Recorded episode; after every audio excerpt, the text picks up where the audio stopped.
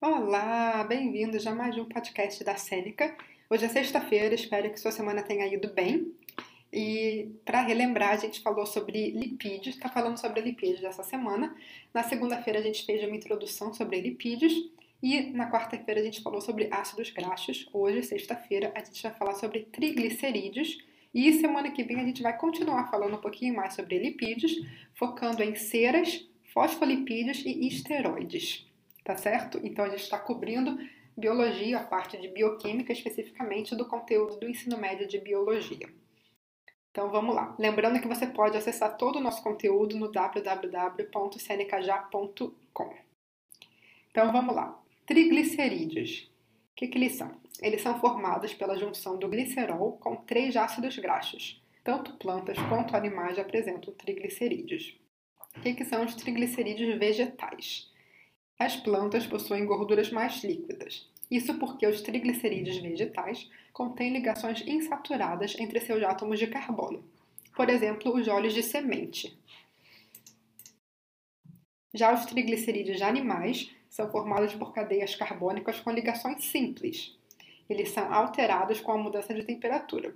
Por exemplo, a manteiga, que vem do leite da vaca ou dos outros mamíferos, ela derrete no calor. Então ela está sólida à temperatura ambiente, mas ela derrete quando esquenta.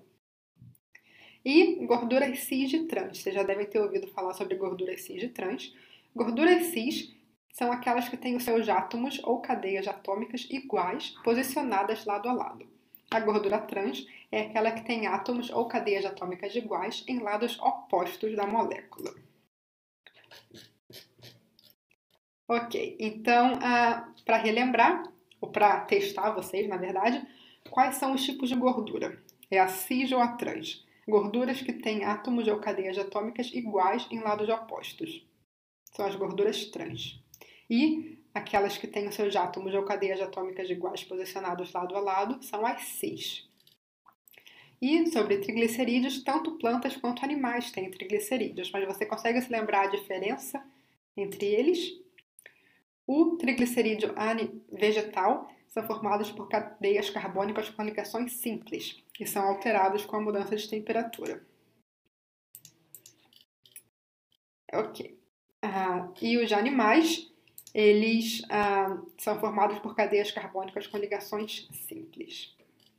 Falei errado, então. Triglicerídeos de animais são formados por ligações simples triglicerídeos vegetais são formados por ligações insaturadas entre os átomos de carbono. Então, animal simples, vegetal é dupla, certo? Ok, falando sobre a função dos triglicerídeos. As estruturas dos triglicerídeos, tri, é, palavra difícil, triglicerídeos estão relacionadas às suas funções como moléculas responsáveis pelo armazenamento de energia. Água.